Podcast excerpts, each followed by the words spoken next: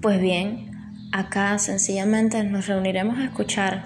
algunos de mis pequeños escritos inspirados en básicas situaciones que han sucedido dando cabida